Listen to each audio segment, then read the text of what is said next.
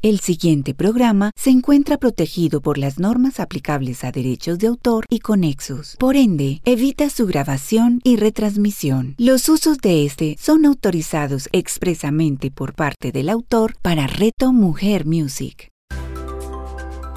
Mamás al aire con Natalia Mesa y Carolina Hernández. A continuación, en Reto Mujer Music.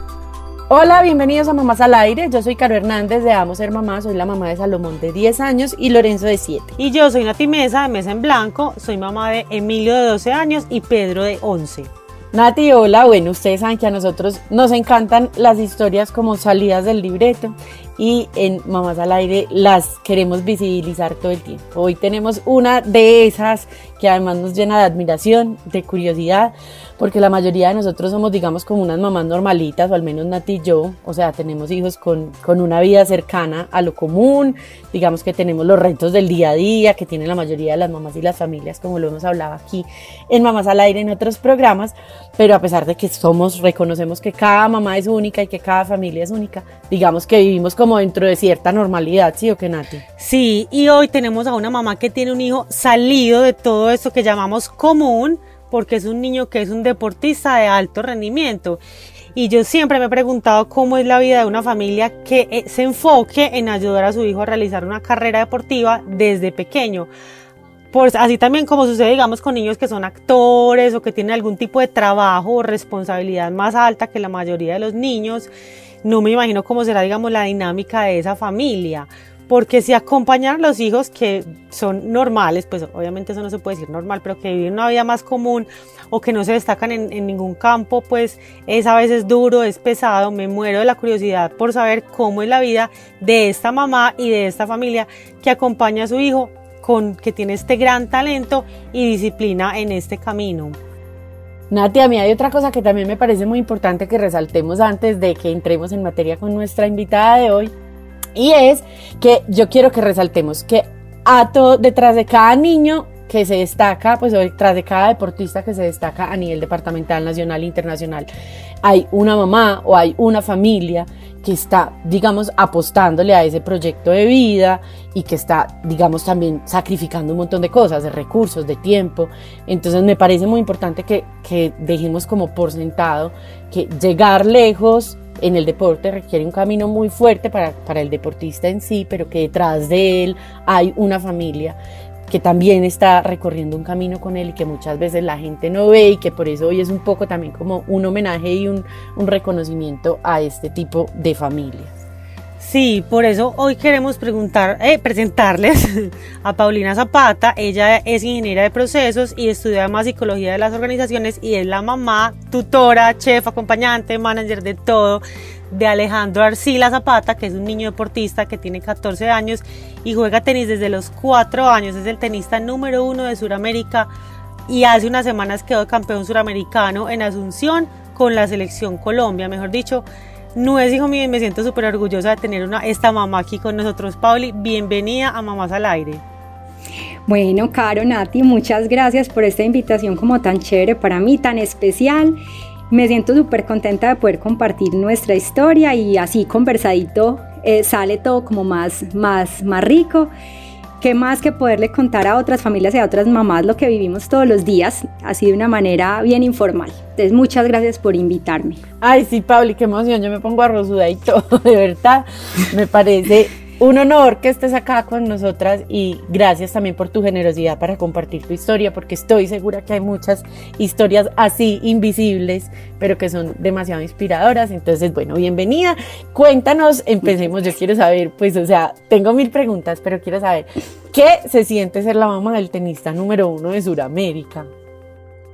Bueno, ser la mamá de Alejo es independientemente del tenista eh, número uno de Sudamérica, es, resumido en una palabra muy coloquial, una nota. La relación que yo tengo con Alejo es eh, simplemente espectacular porque compartimos demasiados espacios que de otra manera no compartiríamos. Eh, ser el tenista del número uno de Sudamérica, pues un orgullo muy grande, pero yo creo que el mismo orgullo tendríamos si no lo fuera, ¿cierto? Ahorita vamos a hablar un poquito de la presión y un poquito como de esas palabras que uno va utilizando que se van volviendo difíciles de manejar para todos, pero hoy que Alejo está en, esa posición eh, y que mañana no sabemos, no sabemos si va a estar ahí, es un orgullo completo porque sabemos el trabajo y la dedicación que él tiene que poner para estar ahí.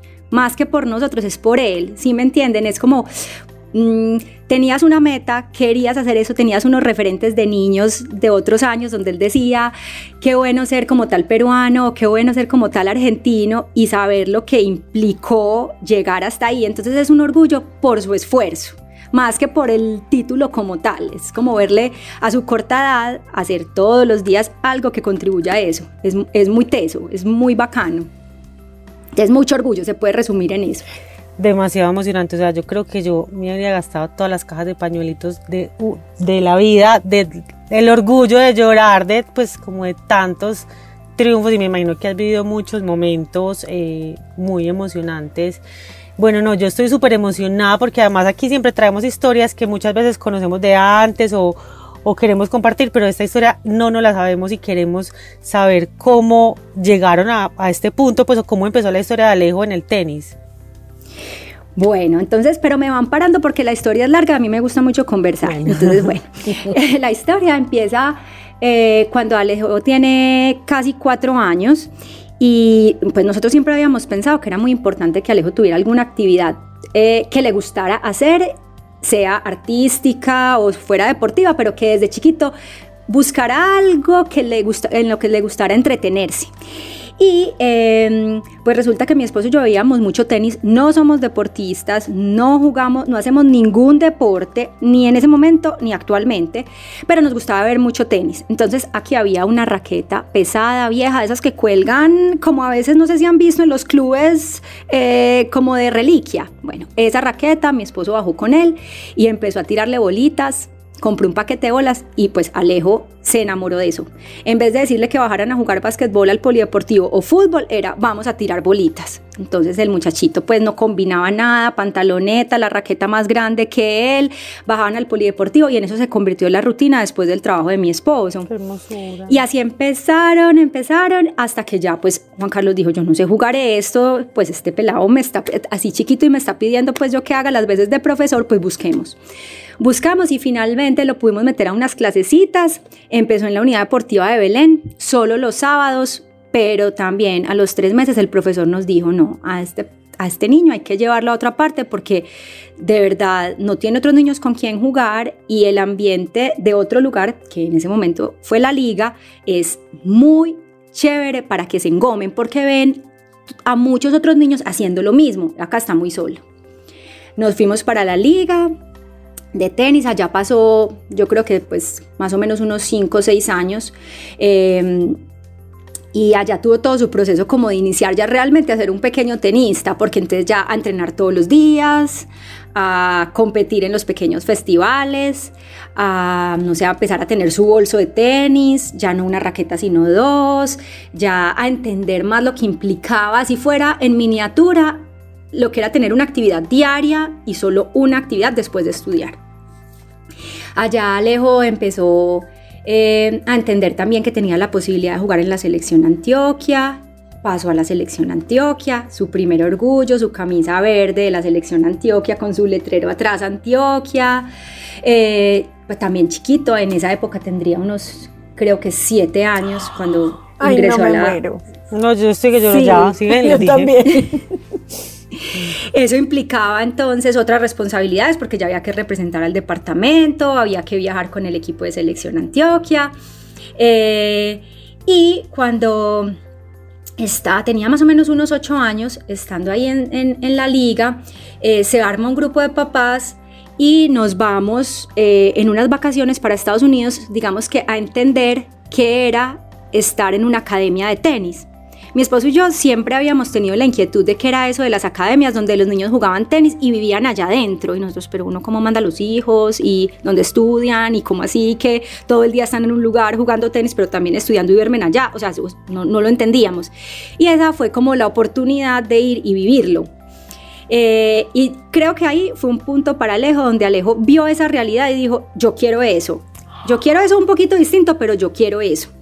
A sus ocho años. Me acuerdo que estaba eh, en segundo de primaria, pasando a tercero. Mucho. Y entonces nos dijo, ya no quiero una semana, nos podemos ir dos meses. Entonces, Ay, esa no, fue ¿qué es esa hermosura. ya fue como lo primero grande que hicimos, que fue, bueno, yo cogí a Ale eh, y me, no lo, me lo llevé dos meses para una academia. eh, y como les digo, ahí yo creo que a él le cambió el switch. O sea, entonces él vivía allá. O sea, no, vivíamos juntos porque lo hicimos sea, distinto por, O por sea, la no edad. allá, sino que vivían, digamos, en un apartamento cerquita o algo así, ya iban todos los días. En, en eh, ahí fue donde conocimos Airbnb maravilloso y desde, desde ese momento nos hemos quedado en la misma casa porque hemos vuelto eh, en el transcurso de los años a, ese, a esa misma academia, pero ahí fue que Alejo le cambió el switch. El switch. ¿Por qué? Porque llegó de esa experiencia de dos meses diciendo, vengan, porque hay niños que no van a un colegio presencial, pues porque hay niños que O no sea, se sienten... él fue el que fue pidiendo cuerda, que es esa Sí, hermosura. dijo, y eso existe en Colombia, yo lo puedo hacer. Porque él sí tiene una cosa clara, él todavía le cuesta pensar que va a vivir en otro lugar. A él le gusta mucho Medellín, le gusta mucho Colombia. Entonces, desde ese momento él decía, yo puedo hacer eso en mi casa. Y nosotros, ni idea, no conocíamos ni el homeschooling, ni la educación online, pensábamos que eso era difícil, de mala calidad, pues todos los adjetivos negativos, porque lo desconocido uno muchas veces lo enfrenta como con ese tipo de, De miedo. de, de adjetivos, Sí, claro. ¿cierto? Y, lo que vos decís, todo basado en el miedo, pues si yo ya estoy bien en un colegio que nos gusta, si a él le va bien, pues, vamos a inventar? ¿por qué me voy a desacomodar? Exacto. Ese era mi pensamiento. Pero resulta y sucede que los dos chicos de mi casa no tenían ese pensamiento. Y mi esposo empezó, ¿y por qué no? Y el que no hace las cosas distintas, pues, por ¿cómo va a tener un resultado distinto? Pues la frase típica, cliché, pero no es cliché. Pues señorita María Paulina, a usted le toca empezar a buscar porque no le vamos a decir a Alejo no porque no, le vamos a decir no porque no es un colegio bueno, no porque, o sea, si es un no es con argumentos. Alejo entró a tercero y mientras él entró en ese primer trimestre de tercero yo empecé a buscar y en el primer periodo de tercero me sentí cómoda con una opción de colegio virtual y le dije, bueno, vamos a hablar al colegio, Alejo salió de San Ignacio y empezamos como la aventura de, de estudiar en casa gracias al tenis. ¿cierto? Eh, fue duro. Pero digamos le- que la decisión de estudiar en la casa era porque tenía que entrenar mucho tiempo, pues porque no le daba el tiempo para las dos cosas. Uno, porque, no, porque ya quería empezar a entrenar más horas, dado que se había, vis- había visto a otros niños entrenar en la mañana y en la tarde, ¿cierto? Entonces él decía, y yo solo entreno en la tarde, y entonces yo cómo voy a mejorar. Y pues qué rico jugar tenis dos veces al día. Entonces ese era uno, la cantidad de horas que necesitaba para empezar a mejorar.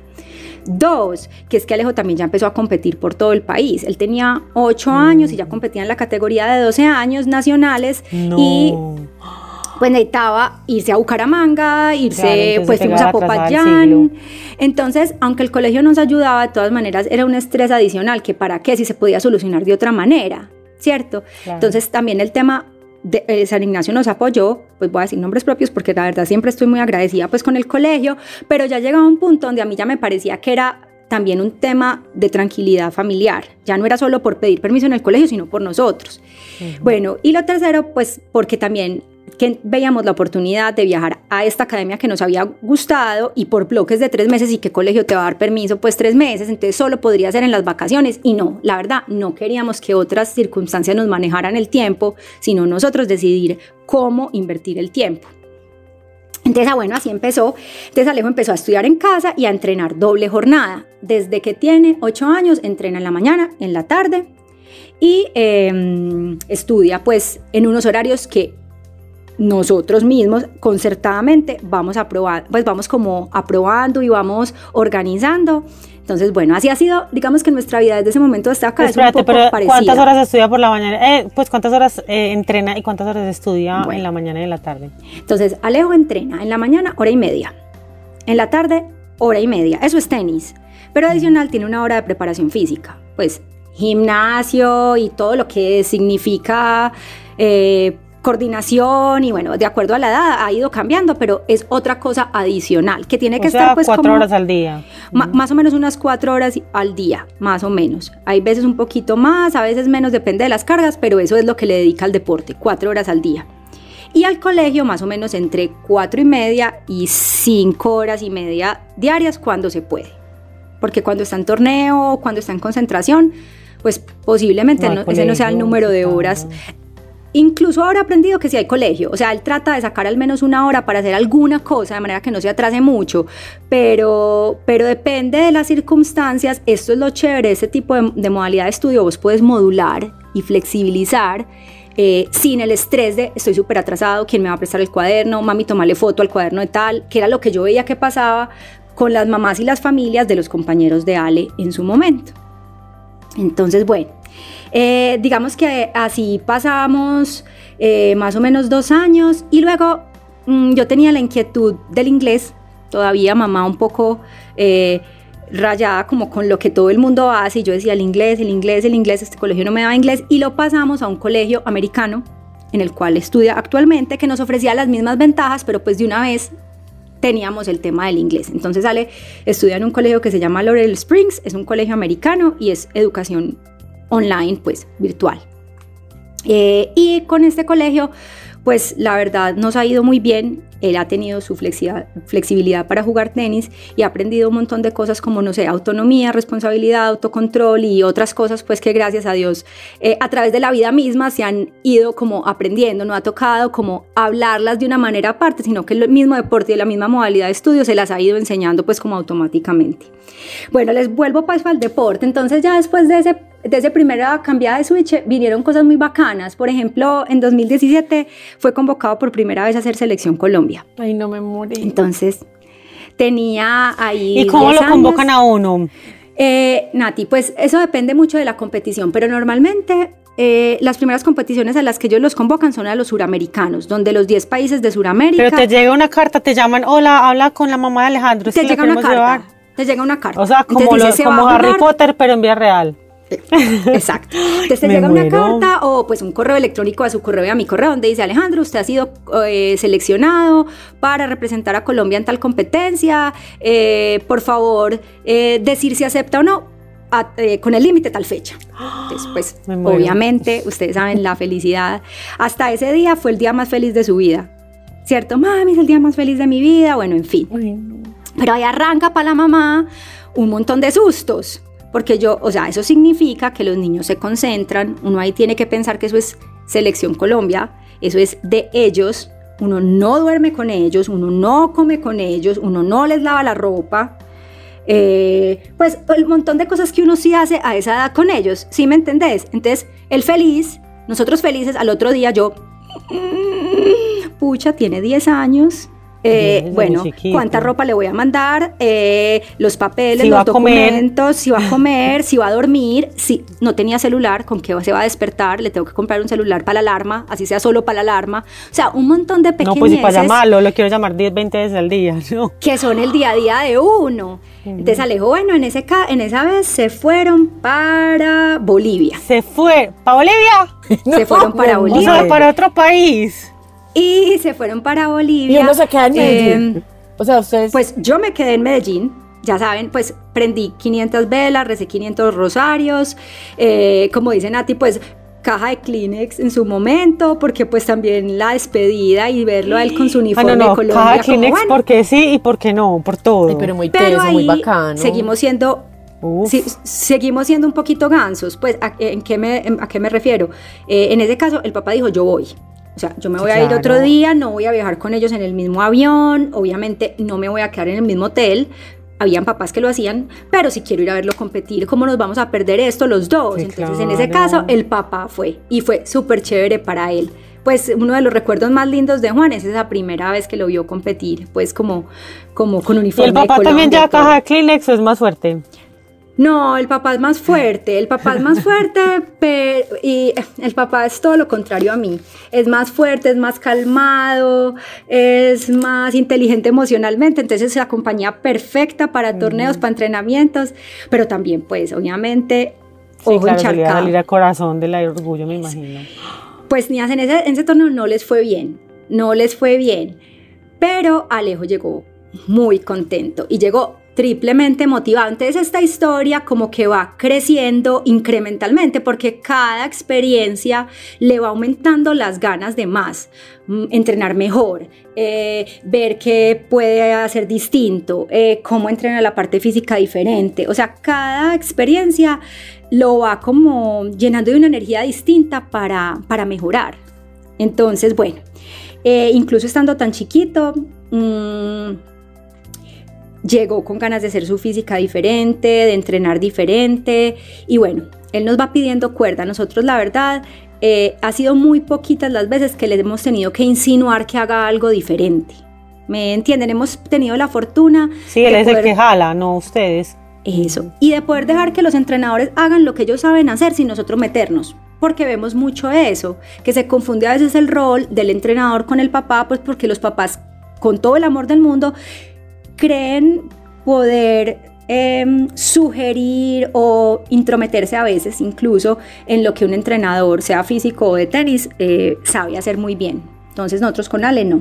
Bueno, de ahí les cuento que en 2018 tuvimos dos experiencias súper bacanas. Una, Alejo volvió a ser convocado a selección Colombia, fue a representar eh, a Perú a Colombia. Ahí quedaron de cuartos, entraron a un mundialito que eh, se jugaba otra vez en Bolivia y ahí fue la primera vez que Alejo tuvo trofeo con selección Colombia. Quedaron, llegaron a la final y quedaron de segundos, perdieron con Argentina. Ahí nuevamente me, me volvió a decir, es el día más feliz de mi vida. Ya había sido uno y ya es, era este. La segunda experiencia bacanísima de ese año es, mi esposo le gusta mucho hacer las cosas distintas y me dijo, ¿cuál es el país que maneja el tenis más chévere? Entonces empezamos a pensar y dijimos Canadá o Australia. Entonces dijo, quiero que se vayan un mes o mes y medio para Australia y traten de vivir ese mes lo que es el tenis allá. Entonces, obviamente no podíamos ir los tres, obviamente no eran unas vacaciones, hicimos pues como todos los cálculos y todo y Alejo y yo nos fuimos para Australia un mes. Solo a eso. O sea, eran como unas vacaciones porque finalmente también terminamos aprovechando para que él vea el mundo. Conociendo, sí, claro. Pero él fue a entrenar. Y eh, no, eso nuevamente, otra, otra, como otro, como otra, ¿cómo se llama eso? Como otro impulso, como, como otra bocanada pues de aire de, pucha, yo voy a poder jugar en este estadio y conoció niños australianos muy buenos y mami, igual ellos me ganaban, pero yo les ganaba en entrenamiento, o sea, estoy ahí con los del mundo. Sí. No, qué belleza. Entonces, súper agradecida pues con mi esposo porque piensa distinto y es capaz como decir, bueno, vamos a hacer esto y qué tenemos que hacer y lo hacemos. Esa es una cosa chévere, no nos quedamos como ahí patinando a ver qué rico, qué rico y no lo hacemos. Y segundo, pues eh, con la persona que nos recibe en Australia, no, ustedes no se imaginan. Pues el entrenamiento nos llevó a entrenar con Tenis Australia a otra ciudad, eh, donde hacían como unos campamentos especiales todos los martes. Pues para lejos, eso fue, se los digo, eh, otro antes y otro después. Pues una motivación increíble. Bueno, y ya de ahí, pues Ale ha tenido como muchas eh, alegrías, em, volvió a ser convocado, em, quedaron campeones, esta vez quedaron campeones suramericanos de 12 años en Argentina. Em, ¿Y a esas partes van ustedes o no van a, algunas o no? No, entonces Nati, ya después de que Juan lo acompañó las dos primeras veces, nosotros decidimos ya no volverlo a acompañar. Ya él tenía 12 años. Eh, eso suena como. Entonces la ropa él se encarga solo. Ay, no, hay una anécdota súper charra, se las tengo que contar. Eh, cuando yo viajaba con él más pequeño, yo le enseñé, pues digamos que a lavar la ropa en la ducha, pues con el mismo champú, si no, si no habíamos llevado pues como jaboncito o lo que fuera, pues entonces ya teníamos un recorrido. Alejo se fue para Argentina con sus dos compañeros eh, de, de, suramericano y pues imagínense en esa tierra, Nati está jugando tenis, ¿cierto? En esa tierra roja eso queda todo vuelto nada, si has visto, pues, ¿cierto? Entonces ya el cuarto día ellos ya no tenían ropa, pues, o sea, tenían que lavar porque no les dan uniformes para todos y cada uno de los días. Les dan mucha ropa, pero pues tienen que lavar, así sea medias. Entonces había una mamá que es una bacana y es una linda que todos los días, pues ella sí fue y todos los días les decía, denme la ropa, yo se la lavo. El cuarto día salió el hijo de esta eh, mamá del equipo y por la rendijita le dijo, ma, no, no, no, no, no, no, no te vamos a entregar la ropa, andate, andate. Es que Alejo ya está, Alejo ya, ya nos enseñó cómo se lavan el lavamanos y dónde vamos a extender, entonces chao. Y ya pues como dejarnos ser grandes, ¿cierto? Nosotros aquí nos entendemos. Y me llama ella y me dice, yo no me quiero imaginar cómo está ese baño lleno de jabón y deben tener todo Y eso tierra naranjada. Y se imaginan pues, o sea, todo escurriendo Chorreando. seguramente, chorreando por todas partes, pero entonces llamo yo a Alejo por la noche y me dice, mami, sí, es que ya estamos solos, o sea, así vengan a vernos jugar, lo que pase después de la habitación nos tenemos que defender nosotros. Entonces son ese pequeño, esas es pequeñas espectacular. cositas. O sea, pues. te digo pues que yo creo que el hijo mío se va solo a un viaje de esos y al día siguiente ya toda la ropa está en el piso, Negra. mugrosa y sin lavar. O sea, Entonces, son unos bueno. aprendizajes muy importantes. muy chéveres y cuando uno no va, pues finalmente ellos tienen que buscar, si no son capaces de resolverlo ellos, pues decirle al capitán o decirle al compañero o si hay una mamá que de pronto fue porque es chévere acompañarlos a verlos jugar, pues decir, hey, no sé, se nos dañó el reloj, préstanos tu celular o despertar, o sea, lo que sea que pueda surgir, pequeño o grande, ya tendrán ellos o que resolverlo o pedir ayuda, ¿cierto? Entonces, desde ese año ya nosotros no vamos casi que a ningún torneo. De hecho, Alejo ya empezó no como selección Antioquia, sino a viajar por todo Sudamérica como Alejandro Arcila, ya a, pues, a jugar como, como juega Como Roger por personal. Roger, sí, ya como juega Djokovic por Djokovic. ¿Y qué wow. hicimos? Pues, eh, Ale, yo ni puedo calentarte, ni puedo estirarte, ni te puedo leer un partido, ni puedo hacer lo que hace un entrenador. Pues preferimos entonces que el recurso sea para el entrenador. Entonces, los las últimas giras que ha hecho por Sudamérica las ha hecho con entrenador y no con papás. O sea, a ustedes les toca pagar el entrenador para que lo acompañe con Alejo. Exacto. Ah, pucha, claro. Exacto. Entonces, eh, precisamente por e- ahí va como la gestión de los, pues, o, sí, la gestión de los recursos. Es, tenemos esto, ¿cuál es la manera más inteligente? Así no sea la manera que uno más quisiera, porque uno quiere estar No, y los no, quiere pues abrazar y está quiere estar pendiente, pero pues en- encontrar a alguien que uno confíe mucho, que tenga experiencia y que uno sea capaz de entregarle a su hijo y el hijo también, hey, también tienes responsabilidades, no todo es responsabilidad del adulto, el manejo personal es tu responsabilidad, entonces eh, darle la confianza pues de que se pueda ir y ya lo hemos hecho dos años seguidos, entonces pues en ese, en ese aspecto así va la historia. Y bueno, la historia como que termina la semana pasada que estuvieron en Asunción, compitieron pues en el suramericano de 14 años, ya les he contado de 10, les he contado de 12, ya vamos en 14 eh, y quedaron campeones otra vez suramericanos. eh, con una, como con una cerecita en el pastel, y es que este suramericano daba un cupo en el Mundial de República Checa. Ellos al ganárselo, pues van para República Checa, si Dios quiere, el COVID permite, eh, dentro de un mes. El 2 de agosto ya están compitiendo en República Checa con los 16 Ay, mejores no. países del mundo. Ay, no, Entonces, detalles. así es, así termina la historia. Pauli, pues. vos ves esos partidos, eso no sale ningún, eso que le van a poner en, en televisión o cómo funciona. O ustedes están aquí como esperando como a ver qué pasa. o cómo No, funciona? entonces en la mayoría de los casos hay alguien que nos reporta, pues, o u otro técnico eh, que está allá, o un papá que sí fue, entonces hacemos un grupo de WhatsApp y van reportando pues ahí los marcadores. Nati, yo y Caro personalmente, en el último suramericano de hace una semana, yo apagué el wifi, o sea... Eso saber primera bola, 15-0, tan, tan, o un game, otro game, y entonces le van ganando y yo empiezo a pensar, estará asustado, se estará sintiendo bien, tendrá no, un no, dolor. yo me chiflo. O sea, en los últimos, en la confrontación con Brasil y con Argentina, que era la final, Juan y yo apagamos el wifi y dijimos, vámonos a caminar, o sea, igual no está en nuestro control. Él lo tendrá que resolver. ¿Qué podemos hacer acá nosotros viendo el marcador? Nada. Entonces, bueno, así funciona normalmente, porque eso no hay como una Pero entonces vos transmisión. nunca ves el partido o lo graban y lo ven después. No, no vemos, pues yo no, no lo Ay, veo jugar. No, qué pesar eso. Nati, pero no me gusta. La- te lo Mejor. confieso, en este momento Sí, no, no yo me también tampoco gusta. me gustaría. Cuando yo, yo- si yo no veo fútbol porque sufro, digo, ¿cómo sufrirán las mamás de esos pelados que juegan? Yo tampoco me lo vería, de acuerdo. A mí no me gusta, a mi esposo le encanta, entonces mi esposo sí pues quisiera que lo televisaran, pero yo hace más o menos como un año ni lo veo entrenar ni lo veo competir, porque entendí que este proceso no se trata de mí, sino de él, y yo creo que, yo creo no, estoy segura que en algunos, en algunos momentos lo incomodé. Porque hacía caras o porque me ponía muy nerviosa, o sea, porque, no sé, porque en alguna bola hacía como, "Ay, ¿cómo te equivocas así? Pues, y me ponía la mano en la, en la cara.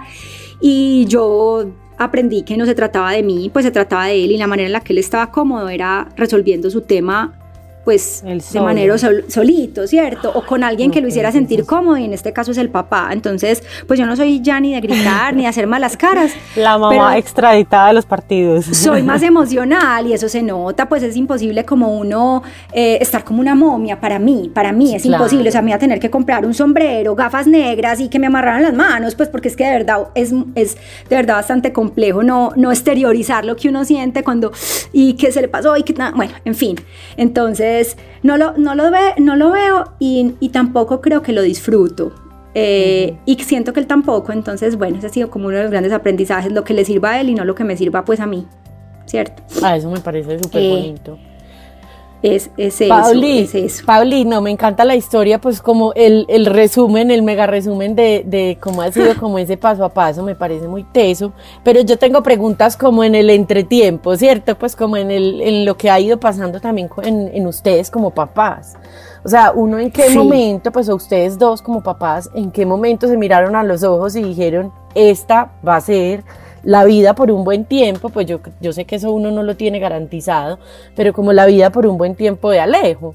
Entonces, pues a esto le vamos a dedicar, eh, pues cómo, cómo tomaron la decisión de acompañarlo el tiempo, de manera la profesional. Plata, la pues, porque, todo. porque es que, no, es, que es muy distinto que, que, llevarlo a fútbol. Yo llevo a Salomón a fútbol dos veces a la semana y lo inscribo y le compro el uniforme pero nunca he estado frente a la opción, ¿sí entiendes? ¿Ustedes cómo se enfrentaron a esa opción? Pues la primera, la primera, la primera, el primer signo de que esto iba en serio fue pues cuando nos pidió salir del colegio y que le buscáramos una alternativa para poderse dedicar más tiempo. Entonces ahí ya dijimos, esto va en serio, porque no es solamente lo que tú dices, llevarlo a las 4 a que juegue hasta las 5 o hasta las 5 y media tenis, ¿cierto? Esto ya va a implicar otra cosa. Entonces ahí fue la primera apuesta, cambiarlo de modalidad de estudio en un momento donde eso no era lo normal, ¿cierto? Donde no era como lo más cómodo tampoco. Y dos, pues que eso implicaba que yo iba a ser la tutora. Ese fue el acuerdo al que yo llega, al que llegaba. Entonces esa fue la primera apuesta, claro. Pues eh, ahí nos dimos cuenta que posiblemente no sabíamos la envergadura pues de lo que se venía después, pero sabíamos que íbamos a hacer algo distinto y que había, había que apostar. Tanto era así que mi esposo me decía, si nos equivocamos, no te preocupes que volvemos a tocar la puerta de un colegio, porque yo decía, ¿y si, ¿y si yo no soy capaz? Pues, ¿y si yo no soy capaz de ser la tutora? ¿Y si resulta que este colegio no es chévere lo que me propone que le enseñemos? Y si, y él me decía, solo vamos a saber haciéndolo. Entonces apostémosle, que es digamos como la palabra que me estás, eh, y si no nos devolvemos, pues no va a pasar absolutamente nada. Entonces esa fue la primera. Eh, y la segunda, creo yo, como que los resultados de Ale, aunque uno se enfoca mucho en el proceso, pero los mismos resultados de Ale nos fueron diciendo, bueno, aquí hay talento con el que trabajar, no es que no lo estemos inventando, no es que creamos pues que uno a los hijos todos se los ve bueno, porque es que esa es la naturaleza de ser papás, o sea, obviamente uno ya sabe como con más criterio saber que sí que no, pero uno los ve con ojos de, de mucho amor y de que son capaces de hacer todo, pero los resultados nos empezaron a decir, bueno, él está poniendo de su parte, él está entrenando duro, él le está yendo bien, ¿qué vamos a hacer nosotros? ¿Cierto? Entonces ahí fue que empezamos como con un poquito más de seriedad a planear, a hacer calendarios, a asignar recursos, a, mm, hacer lo que les digo, pues de, bueno, tenemos que informarnos, hacer las cosas distintas, vamos a Australia, vámonos para Estados Unidos, pero sí creo que fue muy fue muy alrededor de lo del colegio y luego alrededor de los primeros resultados y convocatorias a selecciones Antioquia y Colombia que decíamos, bueno, si no lo hacemos distinto nos vamos a quedar en que, en que es un hobby que no está mal, pero él no quiere que sea un hobby. Me hago entender, cuando veíamos que él no solo nos decía, sino que nos mostraba, fue cuando dijimos, bueno, acá tenemos que hacer las cosas distintas y eso parte de nosotros. Porque si nosotros somos muertos del susto, simplemente decimos, no, pero pues cómo se va a dedicar al deporte, no, pues es que eso no es una profesión, eso es recreativo, eso es un hobby, no, qué susto, tiene que ser ingeniero, médico, abogado, profesor de... Si seguimos pensando así, pues nunca nos vamos a atrever a hacer las cosas distintas. Entonces creo yo que fue más o menos alrededor de los nueve años y medio, diez años, donde pues dijimos nuestro estilo de vida va a ser distinto, para bien o para mal, no le, no le vamos a jugar pues como a esto. Pauli, ¿qué sacrificios, digamos, han, tomado ustedes como familia? Pues porque vemos, por ejemplo, en tu historia que tú no estás trabajando, sino que estás dedicada a ser la tutora de Alejo, a llevarlo a los entrenamientos, a acompañarlo en lo que puedas. Vemos también que la parte económica han tenido que invertir en, en muchas cosas que, digamos que pues aparentemente no tienen una retribución económica cuando tú inviertes en, no sé, en acciones, sino que es ir a Australia, pues muy bien. Y ahí se quedó. Estados Unidos, viajes exactamente, o sea, ¿qué, como qué más sacrificios o qué, o qué ves tú como que les ha tocado como, sí, dar como familia en este caso? Bueno, creo que una como familia, pues, o no sé si como familia, sino como pareja. Pues Juan y yo muchas veces en el año no estamos juntos esa, esa, ha sido una de las cosas. Juan muchos, muchas veces tiene que, pues no, muchas veces no, se tiene que quedar, pues porque entonces ¿quién trabaja, cierto? Entonces en el año hay muchos meses, les puedo decir un promedio más o menos de cuatro meses donde no estamos juntos. ¿Cierto? Obviamente no es seguido, pero podría, podríamos poner que más o menos en promedio en los últimos 3, 4 años, 4 meses del año, Juan y yo no estamos como pareja juntos. Entonces, eh, digamos que eso tiene un impacto en la familia. Eh, otra cosa es que nosotros, digamos, no vacacionamos mucho o no vamos mucho a fiestas o no tenemos como una vida social de pronto eh, como lo tendrían, digamos, en la normalidad las familias, ni tanto con amigos ni con, ni con nuestra familia extendida. Ese es otro, digamos, sacrificio, porque muchas veces Ale o está compitiendo o sabemos que va a trasnochar y el, solo paseo va a ser trasnocho tres, cuatro días y va a llegar y va a tener una competencia la próxima semana. Entonces, ¿para qué lo vamos a poner en esa posición donde se va a tener todo el mundo despierto y él dormido a las ocho y media o a las nueve, ¿cierto? Entonces, eh, digamos que en la vida, digamos, social o familiar extendida, en nuestro tiempo de pareja. Mm, y como decías, en la parte económica también siempre tenemos un filtro adicional. Queremos hacer esto, podemos o no podemos, cómo están los recursos con lo que pensamos en el año y digamos que tenemos que hacernos una pregunta adicional a la que de pronto otras familias se tuvieran que hacer, ¿cierto? Eh, yo lo mío, em, como mi rol, no lo veo mucho como sacrificio se los confieso, no por decirlo aquí pues como conversando con ustedes y quedar bien, sino que, bueno, esto yo nunca lo he, se lo he dicho a nadie diferente a la, a la familia, pero bueno, ya ustedes como que me lo, me lo van a hacer decir. Y es, yo no, ya no me, yo no me veo trabajando corporativamente. Yo hice mi intento de estar en la vida corporativa, em, lo disfruté, pero también lo sufrí un poquito por temas pues personales, ¿cierto? No, por temas de las compañías y ni los jefes ni de nada, eso todo fue maravilloso, pero yo siempre tenía una duda de si yo encajaba ahí. Entonces para mí esto fue perfecto, porque en esto encajé. Después de mucho tiempo de intentar, porque no fue fácil empezar a hacer la, la profe pues de Ale, no, no fue fácil, pero es en lo que siento que estoy haciendo algo que aporta muchísimo, que se lo estoy dando a mi hijo y no a otra, pues, o a otro ente o a otras personas y que, y que realmente me llena. Entonces no lo veo que sacrificio porque yo no me veo trabajando de pronto o pues nunca lo he vuelto a evaluar. Entonces no es como que diga, tuve que dejar de o no me estoy desarrollando como profesional porque no ha sido mi aspiración por lo menos en los últimos años para nada. O sea, para nada. Entonces, entonces ahí en esa parte sí puedo sacar, sí puedo sacar mi, mi rol eh, como mamá, tutora, acompañante de Alejo de los sacrificios. Y antes más, mm, él me puso un lugar en el mundo. Me, no sé antes si es un regalo que te dieron, que te dio la vida, pues. Exacto. Porque si no, yo estaría, se los prometo, muy perdida, porque no me siento cómoda de pronto en ese ambiente. Mm, bueno, ya aquí me, me puse vulnerable. Pero sí, pues es, es eso, es eso. Entonces, creo que esos son los sacrificios. Sí, me parece muy bonito y me parece muy bacano que no sea sacrificio, ¿sí entiendes? Pues como que, y en, en Mamás al Aire hemos hablado mucho de, de diferentes temas que, que, para la sociedad pueden parecer un sacrificio y se han nombrado así históricamente, pero que finalmente para uno no lo son y que uno no está ahí pues que uno está ahí conscientemente disfrutándolo y, apostándole como a ese proceso. Entonces me parece una nota. Eh, eh, Pauli, tengo otra pregunta y es como el tema emocional. Pues me estoy poniendo un poco en los zapatos de Alejo. Em, ¿Cómo es el entre, pues como el entrenamiento emocional? Pues él tiene que aprender a manejar la frustración, él tuvo que aprender a manejar la frustración a nivel profesional desde muy pequeño eh, pues él, digamos que ese ya es, digamos, en parte un, como un trabajo, pues Alejo casi que tiene un trabajo que le añade una carga emocional enorme. eh, y que no deja de ser un niño o no ha dejado de ser en sus momentos distintos, pues cuando fue a Bolivia, cuando fue a Argentina, cuando, en los diferentes momentos, pues es un niño enfrentándose a una situación que a mí me parece que ni un adulto estaría preparado, ni un adulto estaría preparado para afrontar. Entonces, de pronto como que nos compartas cómo ha sido esa experiencia. Bueno, Normalmente los niños tenistas y los niños deportistas tienen un psicólogo deportivo cuando ya pues digamos que se van a dedicar a esto con mucho más juicio. Alejo lo tuvo muy chiquito, pero luego dijo no, no lo aprovecho. Entonces les cuento como de ahí para allá. Alejo eh, en su madurez mental, como por llamarlo así, en su manejo de la frustración y su manejo de emociones, ha sido clave el entrenador que él tiene de tenis actualmente, su entrenador del deporte. Eh, bueno, el entrenador se llama Sergio y él, Alejo nos dice mucho que realmente quien le ha podido moldear la parte mental es él. ¿Por qué?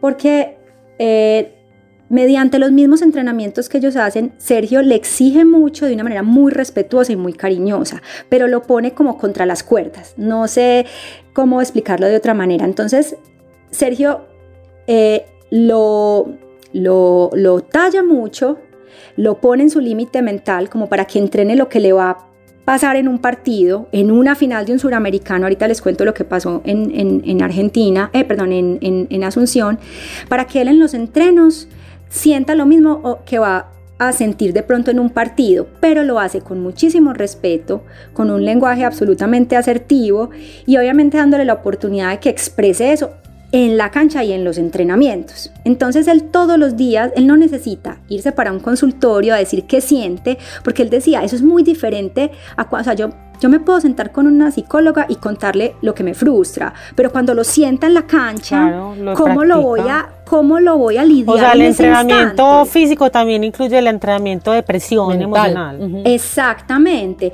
Y, y entonces, por ejemplo, Sergio le dice mucho cuando lo busca, cálmate y respira tómate dos segundos y ve a la toalla, qué es lo que realmente él va a poder hacer o lo que él debe hacer cuando eh, está en un momento definitivo crítico, pues en los partidos que realmente es donde donde debe manejar esa presión y esa frustración de llevo entrenando dos semanas y jugando perfecto y llegué a este partido y estoy jugando re mal, pero pues estoy frustrado, ¿cierto? Entonces me calmo, como algo en el cambio de lado. Entonces eso lo hacen realmente en la cancha.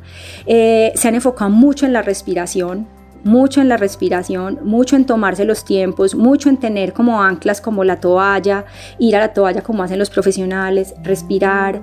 O sea, la toalla no es para secarse, sino como para calmarse. Nati, la pues, toalla para lo que menos es, es para secarse. y menos a los 12 y a los 8 que ni sudan, ¿cierto? Pues de pronto ahorita en los 14 sí, y si están en tierra caliente, ok. Pero la toalla realmente es tu oportunidad de ir a decir, ¡ah! Pues o, de pensar todo lo, y ya, secarte y volver, ¿cierto? Esa es, eso es un entonces, bueno, para que cuando jugues lleves la toalla si Yo no llevo toalla. Ah, bueno, lleve toalla para que no se ofusque. Eh, ese tipo de cosas. Y Sergio nos advirtió mucho este año, eso es muy bonito, nos dijo, nos citó y nos dijo, bueno, yo este año, que ya le va como en una etapa junior, lo voy a lo voy a, o sea, le voy a exigir mucho. Obviamente en mi estilo, que es en el respeto y todo, lo voy a exigir mucho. Va a llegar bravo a la casa a veces, va a llegar, no entiendo por qué me obligó a hacer este ejercicio si le hemos hecho una semana entera, estoy súper cansado de hacer esto, pero para todo hay una explicación. El puro karate no, O sea, no me ve... Como puro karate kid.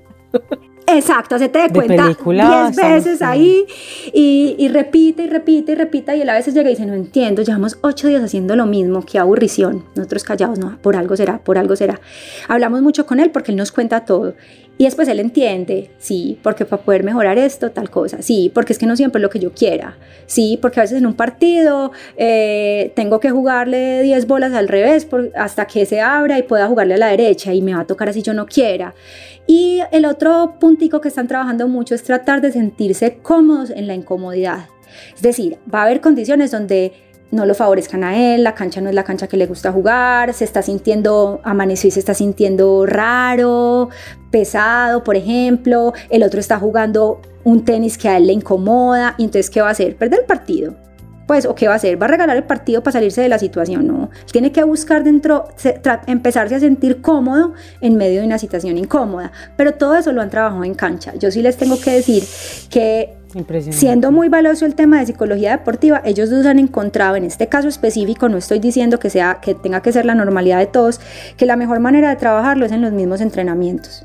Y un entrenamiento con propósito, pues. No puede ser a pegarle a 50 bolas porque sí. O sea, tiene que tener un propósito. No, impresionante la historia. Pauli, una pregunta, el tema de pues como digamos que están en un punto que creo yo que es muy claro pues que él quiere seguir en este camino y no sé cómo, cómo es o cómo es, sigue el futuro de esto, pues porque yo había hablado contigo, por ejemplo, que estaban buscando como patrocinios o, un respaldo, un apoyo económico, o sea, cómo seguiría una carrera de un niño que se va a dedicar al deporte o que pues ve o quieren seguir apostando ahí en ese tema. Bueno, mira, yo no, no, conozco mucho otros deportes. En el caso del tenis, digamos que la inversión es grande y creo yo que uno haciendo una labor eh, de buscar patrocinios se puede, se, puede, se puede encontrar. Sí, los recursos son muy importantes. Lo que está, ¿Cómo sigue? Sí, sigue buscando recursos. Nosotros, mm, ahorita les contaba un poquito antes de, estar aquí en esta conversación, hemos contado con, con un angelito de la guarda que es Colsanitas. Eh, lo tengo que mencionar, pues porque la verdad nadie de manera desinteresada, ellos fueron los que buscaron a Alejo, ¿cierto? Ellos fueron los que buscaron a Alejo, ellos mm, respaldan a Alejo con, con, con, unos recursos y también con un acompañamiento, con el pertenecer al equipo y poder chatear con Robert Faray, con Juan Sebastián Cabal, eso pues para Alejo ha sido totalmente motivante, pero como Colsanitas no existen muchas compañías, y no con el tenis. Puede ser que uno vea más con deportes como el fútbol, el ciclismo, que ahora están en un boom.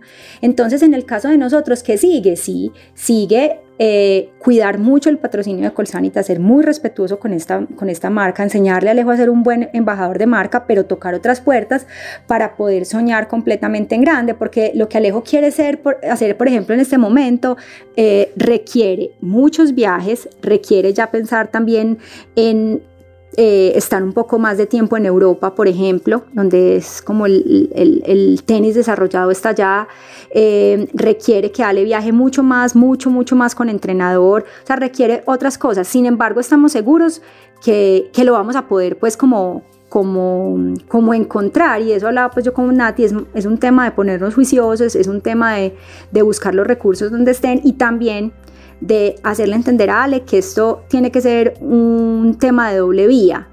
Eh, una marca puesta en Ale, pero Ale tiene que ser un embajador como completo de la marca, tiene que entender a su cortada, tiene esa responsabilidad, porque yo ni viajo con él, ni le puedo decir que después de que gane un torneo se tiene que poner la gorra de la marca, ni que cuando lo van a entrevistar siempre tiene que tener el logo de la marca, eso ya lo tiene que tener él metido. Entonces creo yo que, que sí, lo que se viene requiere una inversión grande, lo que se viene requiere eh, recursos, pero los recursos eh, deben estar en algún lado, es hacerlo de manera ordenada y no esperar a que nos lleguen. Creo que el único patrocinador así de generoso y de, pues no sé si desinteresados, obviamente creo que sí, porque es, es Colsanitas, de verdad que increíble. Pero bueno, pero, pero cuando uno entiende esto como una relación de doble vía, creo que hay mucho todavía por hacer. Y ahora el deporte colombiano, no sé si ustedes tienen la misma impresión que yo, creo que eh, está en un punto donde, donde eso se puede lograr con las empresas. O sea, si uno ve ciclismo, en ciclismo todas las modalidades, si uno ve pues fútbol siempre está, eh, si uno ve atletismo con Ibarwen, ahora tenis tiene unas cuatro o cinco figuras pues que están llegando a Wimbledon, que están llegando a Roland Garros. Entonces es un momento para capitalizar eso y, no decirse mucho no se puede, no hay apoyo, es dónde está, venga, yo voy a buscarlo. Es que no es tener la posición de es que nadie me mira, es que nadie me da, es dónde está y yo qué puedo hacer para ser atractivo, ¿cierto? Es más esa postura como esa manera de mirarlo porque es que también así tiene que ser, eso, o sea, eso es lo que les va a llevar lejos también. No, espectacular.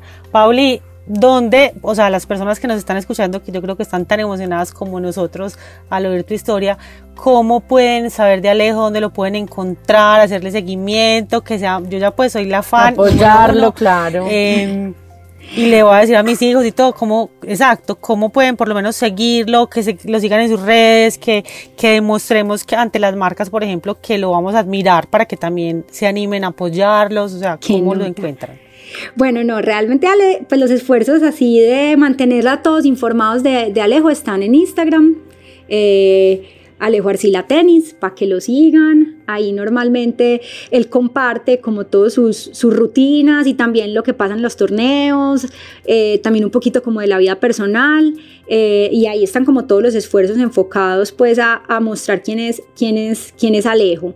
Eh, entonces, para que lo sigan, para que, para que nos, nos, eso nos ayuda mucho a, darle visibilidad y también para Ale aquí, pues que no está y que yo creo que no, no, no va a escuchar el programa, eh, Ale se emociona, por ejemplo, mucho con los mensajes de niños o de mamás que le ponen Alejo, tú eres no sé qué inspirador o Alejo, tú qué raqueta con qué raqueta juegas, entonces eh, es como, pero ¿por qué me preguntan a mí? ¿Cierto? como, eh, y bueno, ya obviamente él va, va aprendiendo, pero, pero a veces es como, yo, yo, yo ¿por qué voy a ser alguien para responder estas preguntas? El accidente como honrado Sí, pues de recibir. soy. Ay, qué belleza. Entonces, em, es, es como algo positivo para él y por debajo pues nos están ayudando mucho a que sea visible y eso va a tener pues digamos que unas implicaciones de recursos después. Entonces, Totalmente. bacanísimo si lo siguen. Todos para arroba Alejo Arcila Tenis. Me parece demasiado, demasiado, demasiado importante apoyarlo porque siento que eh, sí, en Colombia yo también percibo que hay como una oportunidad ahí latente, un desarrollo interesante eh, en términos de como de mercadeo. Y, de inversión de las marcas y de las empresas en, en el proceso, pero de todas formas yo creo que que además es lo que vale, o sea, es que la- las marcas, pa- pues mostrando, no sé, mujeres en vestido de baño en vez de mostrar un niño deportista que lleva toda su vida en un esfuerzo, fue pucha, o sea, ya. Sí, pero igual yo creo que cada proceso de las marcas también es teso, pero y que también hay un montón de cosas debajo del deporte y el manejo de, cada oportunidades, deporte exactamente, que uno, de no, que uno no conoce, pero entonces sí me parece que, que apoyarlo puede Ustedes alguna vez me dieron a mí la oportunidad con, bueno, con una marca de hacer una participación y fue súper bonito porque también eh, es la oportunidad de contar cómo hemos hecho nosotros las cosas, ¿cierto? Y no necesariamente para que los hijos se vuelvan deportistas de, alto rendimiento, sino en ese caso era para visualizar un talento y apoyarlo, ¿cierto? Entonces, sí, pues creo que no solamente es el tema comercial, sino que también es una oportunidad chévere de compartir algo que de pronto alguien ha sabido hacer, que no quiere decir que le funcione a otra persona, pero que te puede dar claves para, ¿cierto? Entonces, No, y de que son eh, los valores que queremos apoyar en los, todos los hijos. Mis hijos no van a ser tenistas de alto rendimiento, pero juegan tenis y que nota que vean a Alejo todo el esfuerzo que han hecho para que también los inspire pues a todos los niños que vienen detrás. Hermoso. así es. Sí, total. Paulino, yo de verdad digo, pues a mí me parece que vos y tu esposo se merecen los trofeos eh, del alma. yo no sé, pues me parece de verdad los más tesos, los más valientes. Que nota, estoy con- absolutamente convencida de que esto fortalece el vínculo de papá e hijo y de mamá e hijo de una manera eh, invaluable que nunca se les va a olvidar independientemente de lo que pase con el deporte y con el desarrollo de, de Alejo dentro del deporte.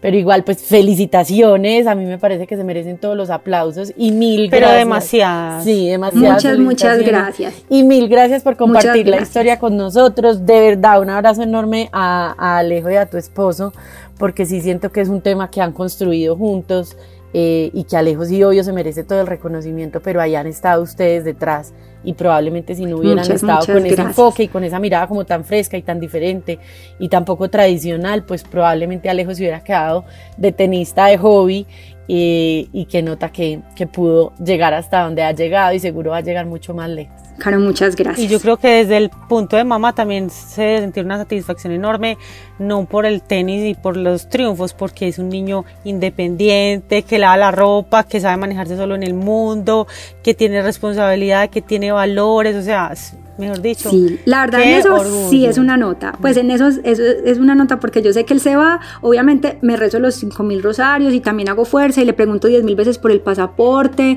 mil veces por el carnet de la fiebre amarilla, si los tiene, revísalos, o sea, soy la más cansona, pero sé que está consciente de las cosas y eso es una tranquilidad pues como, como muy, muy grande. Solo les quería decir una cosita más y es que pues ustedes que tienen como un alcance mm, grande con las mamás, sé que la- pues tienen una gran influencia en, en- en- en las familias, pues eh, pues podría decir paisas y colombianas. Si hay alguien que ustedes conozcan que necesite de pronto hablar con nosotros, porque no necesariamente por el deporte, eh, si de pronto creen que nosotros podemos ayudar en algo, no duden pues en que me contacten, pues porque también yo creo que una cosa bacana de esto es no quedarse con las pequeñas victorias y poderlas compartir. Alguna palabra de uno puede hacer la diferencia en una familia o en un niño. Entonces, pues lo que alguna persona que ustedes conozcan pueda necesitar de nosotros, eh, pues lo que podamos aportar con muchísimo gusto. Ay, qué belleza, Paula. No, claro que sí.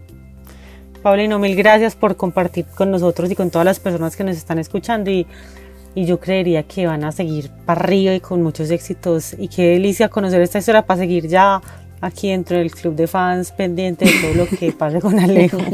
bueno, no, muchas gracias a ustedes de verdad por, por el espacio. Yo estaba súper emocionada porque no había podido hacerlo, compartir nuestra historia de una manera como, como tan detallada, pero también como tan rica y tan disfrutada y, darle visibilidad a Alejo y de pronto a nuestras historias de papás eh, también nos anima a, seguir. Estamos aprendiendo porque no tenemos un guion, pero pues si nos equivocamos tampoco hay problema y, finalmente al final del día todo esto será valorado por Ale o será valorado pues como en su, en su balance de vida y eso para nosotros es lo más importante.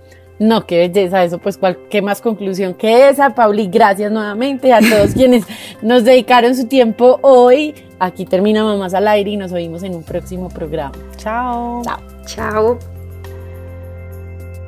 Mamás al Aire con Natalia Mesa y Carolina Hernández. Escúchalas de nuevo en 15 días, solo en Reto Mujer Music.